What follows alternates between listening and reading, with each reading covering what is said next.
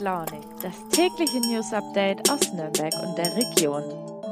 Huhu, guten Morgen. Ja, das wäre schön gewesen, hätte mich meine Mama immer so geweckt. Bei ihr war das immer eher so ein Nina, los, aufstehen. Ja, was soll's. Äh, ja, bevor ich's vergesse, äh, herzlich willkommen zu einer neuen Folge Früh und Launig. Heute ist Dienstag, der 4. April und ja, heute im Podcast wird einiges nochmal aufgerollt, also eigentlich ähm, fast alles. Kommen wir gleich mal zur Themenübersicht. Ihr bekommt heute ein Update zum Thema Unverpacktläden in der Region. Vor einigen Wochen hatten wir ja schon berichtet, dass es da, dass einige kurz vorm Ausstehen. Dann sprechen wir über Supermärkte in Bayern und wie es da um die Maskenpflicht steht und zu Beginn müssen wir mit einer Richtigstellung zur Folge anfangen, und zwar zur Folge vergangener Woche. Ihr erinnert euch, da ging es um die vertrauliche Spurensicherung am Nürnberger Klinikum.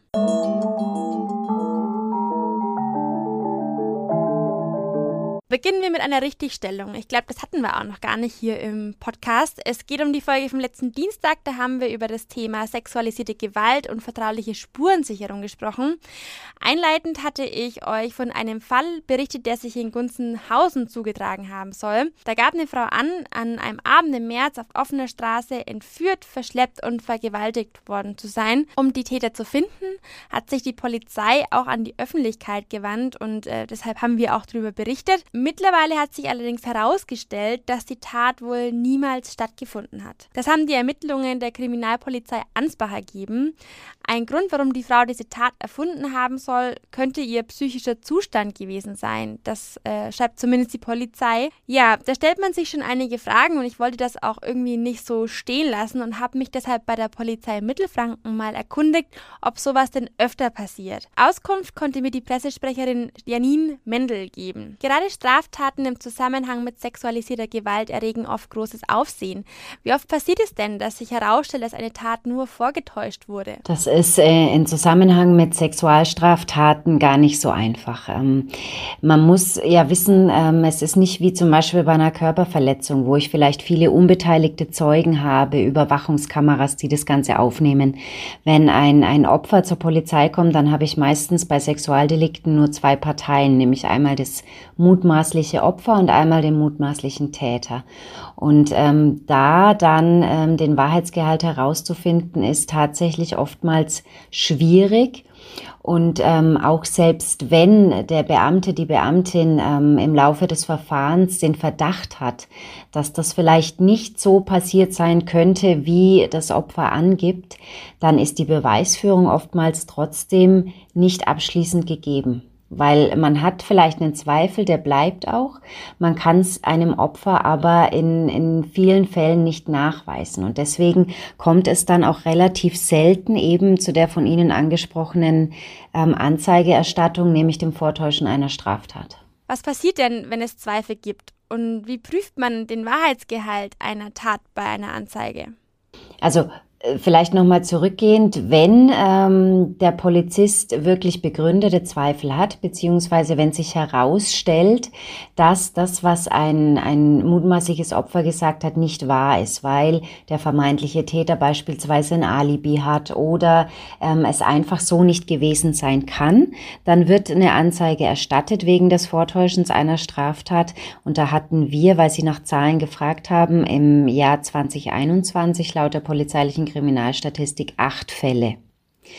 Also das ist gar nicht so viel. Bayernweit oder in Mittelfranken? Das ist mittelfrankenweit. Ähm, und auf die Frage, wie prüft die Polizei, wie geht man vor? Also wenn ein, ein Opfer zur Polizei kommt und eine Sexualstraftat anzeigt, dann ähm, wird es erstmal immer so sein, dass äh, das Opfer erstmal ausführlich vernommen wird.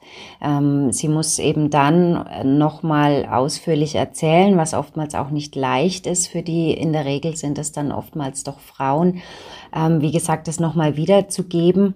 Und dann entscheidet der aufnehmende Beamte, die Beamtin, wie weiter verfahren wird, was es weitere Ermittlungsansätze gibt, sei es ähm, eine gynäkologische Untersuchung äh, des Opfers, die Sicherstellung der Bekleidung oder eben weitere Vernehmungen von, von anderen Personen. Die Dunkelziffer ist ja gerade beim Thema häuslicher Gewalt sehr hoch. Muss man als Opfer jetzt Angst haben, dass eben aufgrund von vorgetäuschten Taten äh, man weniger ernst genommen wird, wenn man zur Polizei geht? Davor muss kein Opfer Angst haben. Und das ist uns auch ganz, ganz wichtig, das immer zu betonen. Wenn jemand zur Polizei kommt, dann ähm, wird äh, derjenige durch äh, Beamtinnen der äh, Kriminalpolizei vernommen. Das ähm, läuft sehr, sehr professionell ab, auch mit dem notwendigen Einfühlungsvermögen. Und äh, die Kollegen, ich habe selber viele Jahre in dem Bereich gearbeitet, nehmen jede Anzeige erst einmal ernst. Erst wenn sich im Verlauf herausstellen sollte, dass es so einfach nicht gewesen sein kann. Dann kommen natürlich auch andere Fragen und andere Ermittlungen. Aber grundsätzlich wird jeder Sachverhalt und wird auch jede Person erstmal ernst genommen. Nur nochmal zur Einordnung. Es ist also viel häufiger der Fall, dass die angezeigten Taten sich im Verlauf der Ermittlungen dann bestätigen. Das würde ich definitiv sagen, dass ähm, mehr Straftaten wahr sind, ähm, dann auch mit einer, mit einer Gerichtsverhandlung, einer Verurteilung enden, als die, die ähm, erfunden sind. Und was uns in dem Zusammenhang auch noch wirklich wichtig ist zu betonen, jede Frau oder jede Person, die bei der Polizei eine Anzeige erstattet, die eben nicht wahr ist, trägt natürlich auch maßgeblich dazu bei, dass der Beamte, die Beamtin beim nächsten Mal, wenn ein wirkliches Opfer vor ihm sitzt, erstmal vielleicht Zweifel hat oder manche Dinge genauer hinterfragt. Also das sollte jedem klar sein, bevor er wirklich mit ähm, ja offensichtlichen Lügen zur Polizei geht und jemanden damit beschuldigt.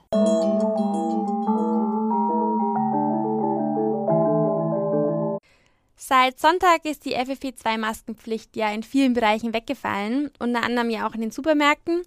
Aber nicht ganz überall kann man ohne Maske einkaufen. Das schreibt zumindest die DPA.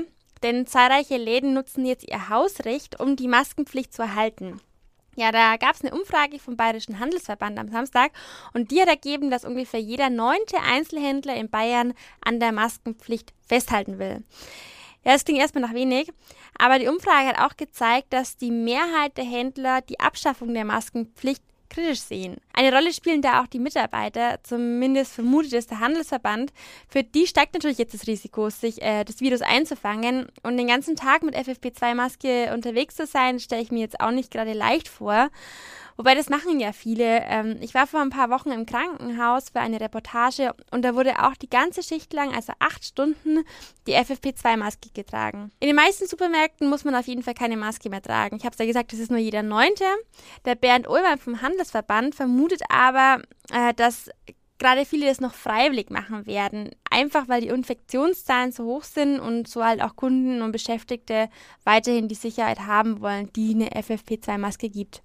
Ich persönlich werde auf jeden Fall erstmal bei der Maske bleiben, denn ich finde, die hat auch einen ganz anderen, ganz guten Effekt, nämlich, dass man weniger riecht. Und manchmal ist es, wenn man in der Schlange steht oder durch die Gemüseabteilung geht, ja gar nicht so unvorteilhaft. Früh und launig. Das Update. Vor ein paar Wochen haben wir hier schon über Unverpacktläden in der Region gesprochen und dass einige jetzt gerade in der Krise stecken. Hierzu gibt es jetzt ein Update und zwar von meiner Podcast-Kollegin Alena. Hi Alena, es gibt ja Neuigkeiten vom Zero Hero Unverpacktladen, also den in Nürnberg und in Erlangen. Schieß mal los, was gibt's da Neues? Genau, wir hatten vor einem knappen Monat schon mal über das Thema berichtet, auch eben über das Zero Hero. Und da war das Problem, dass es da echt totale finanzielle Schwierigkeiten gibt und die kurz vorm Ausstanden. Und da war dann die Aussage von dem Gründer und Inhaber, dass sie jetzt noch so vier bis acht Wochen ungefähr haben und sie dann eine Entscheidung treffen müssen, ob es weitergehen kann und wie es weitergehen kann. Und ich habe da jetzt eben mal nachgefragt und es sieht in der Tat ganz gut aus. Also die sind eben auch durch den Aufruf, dass sie an die Öffentlichkeit gegangen sind, sind die Kunden eben darauf aufmerksam geworden, dass es da Probleme gibt. Und sie sagen, in den letzten vier Wochen sind wirklich mehr Kunden gekommen. Und es kann jetzt erstmal weitergehen. Wie lange ist natürlich jetzt irgendwie unklar. Es muss weitergehen, es reicht immer noch nicht, aber es ist so, dass die Schließung erstmal vom Tisch ist. Also man jetzt erstmal in der Safe Zone ist, quasi solange jetzt noch die Kunden kommen. Ja, ich denke, es gibt auch noch andere Unverpacktläden, die Schwierigkeiten haben. Was sind denn die Probleme oder was haben dir die Leute von Zero Hero erzählt? Genau, also das ist eigentlich ein überregionales Phänomen. Das Problem hat jetzt nicht nur Zero Hero, also ich habe mit mehreren unverpackt Läden gesprochen Und ja, woran es wirklich liegt, weiß man nicht, aber es kommen einfach zu wenig Kunden und es sind zu wenig Einnahmen da. Das sind eigentlich so die entscheidenden Punkte. Und es hängt wahrscheinlich schon irgendwie mit Corona zusammen. Ähm, der Inhaber vom CEO Hero sagt, er, er vermutet einfach, dass sich das Einkaufsverhalten der Kundschaft so verändert hat, dadurch, dass die Leute einfach viel mehr zu Hause waren. Ähm, es war alles viel stressiger zu organisieren, dann hatte man nicht mehr so viel Zeit, sich ums Einkaufen Gedanken zu machen. Dann ist man halt einfach einmal in die Woche schnell in den Supermarkt um die Ecke, hat alles auf einmal gekauft, fertig. Natürlich auch finanzielle Probleme und Sorgen spielen vielleicht mit rein. Unverpackt kaufen ist einfach immer noch teurer. Genau, also es sind wirklich verschiedene Ursachen und es weiß keiner so ganz, woran es liegt, weil eine Inhaberin eines anderen Unverpacktladen hat dann auch gesagt, naja, die Leute, die kommen, braucht sie ja nicht fragen, woran es liegt. Also man kann da wirklich nur so ein bisschen mutmaßen. Ähm, du hast gerade schon gesagt, du hast auch mit anderen äh, Unverpacktläden gesprochen, in anderen Städten. Äh, wie sieht es denn da aus? Also die Situation ist eigentlich überall ähnlich. Es sind wirklich so Umsatzeinbußen, also 30 bis 50 Prozent ungefähr. Ähm, in den einen ist es ein bisschen besser, wo sie sagen, naja, Schließung steht erstmal nicht. Bei den anderen ist es schon ein bisschen konkreter oder war zumindest ein bisschen konkreter.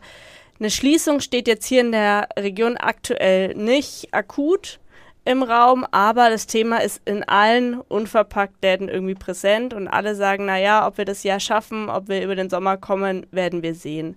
Aber insgesamt ist die Branche eigentlich ganz gut aufgestellt. Also natürlich haben in der in der Lockdown-Zeit in der Pandemie einige Läden schließen müssen, aber ähm, eben auch der Inhaber vom Zero Hero, der Mitgründer, ist auch ähm, im bundesweiten Unverpackt-Verband sozusagen vertreten und der sagt, Insgesamt ist die Branche gewachsen in den letzten Jahren, trotz Pandemie.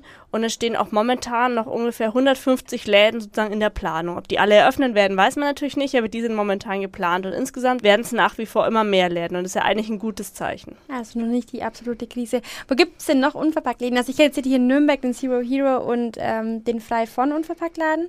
Wo gibt es denn hier in der Region noch welche? Genau, also in Erlangen gibt es eben diesen zweiten CEO Hero, der gehört zusammen. Bamberg hat äh, Unverpackt Bamberg heißt der Laden. Ähm, in Fürth gibt es einen und in Zürndorf. Das sind jetzt die, mit denen ich gesprochen habe.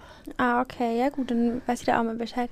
Ja, super, dann ist ja wohl momentan, geht es noch einigermaßen gut weiter und wir gucken mal, wir beobachten weiter, wie es so weitergeht. Genau, wir drücken die Daumen.